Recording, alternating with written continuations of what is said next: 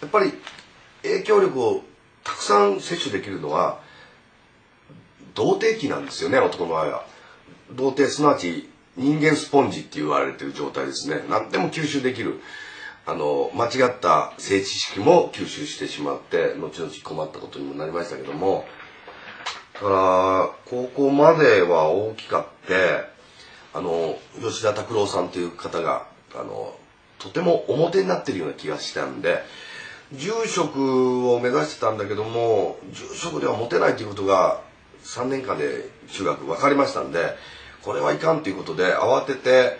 一人僕一人っ子だったんであの一人でもできてモテそうなことっていうのは何だろうと思った時にフォークだったんです。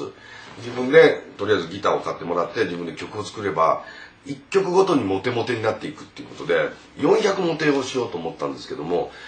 あのまあその高校の期間にちょっとは知り合いになった女の子もいたんですけども彼女とから手紙が来た文面に対しメロディーをつけてカセットに収めて彼女に送り返したらもう二度と返事が来なくなったりする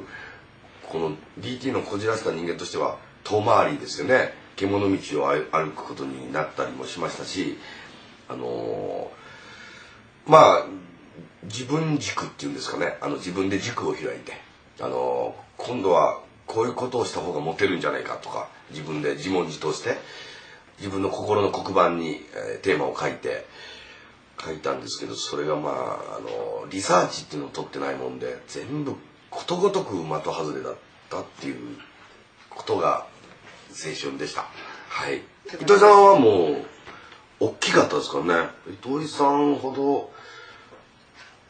大人にな童貞卒業してから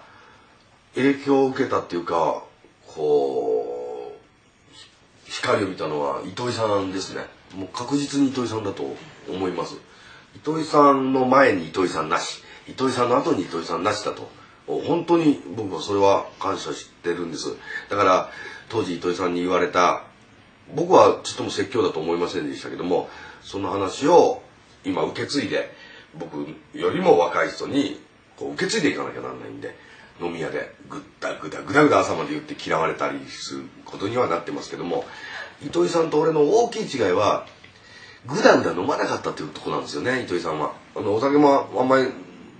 お飲みにならないっていうこともありましたけどもすっといい時に帰るんですよ。僕はねやっぱあの飲み屋っていうのは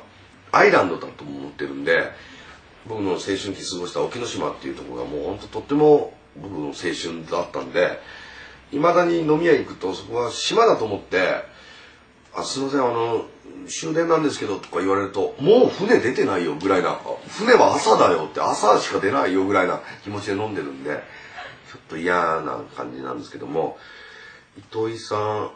んですねもう確実にあの DT 以降は。DT 以降は糸井さんと DT をそうさせてくれた女の人に影響を受けました。その2つ2人はもう、はい、僕の中ではもう第一人なんで。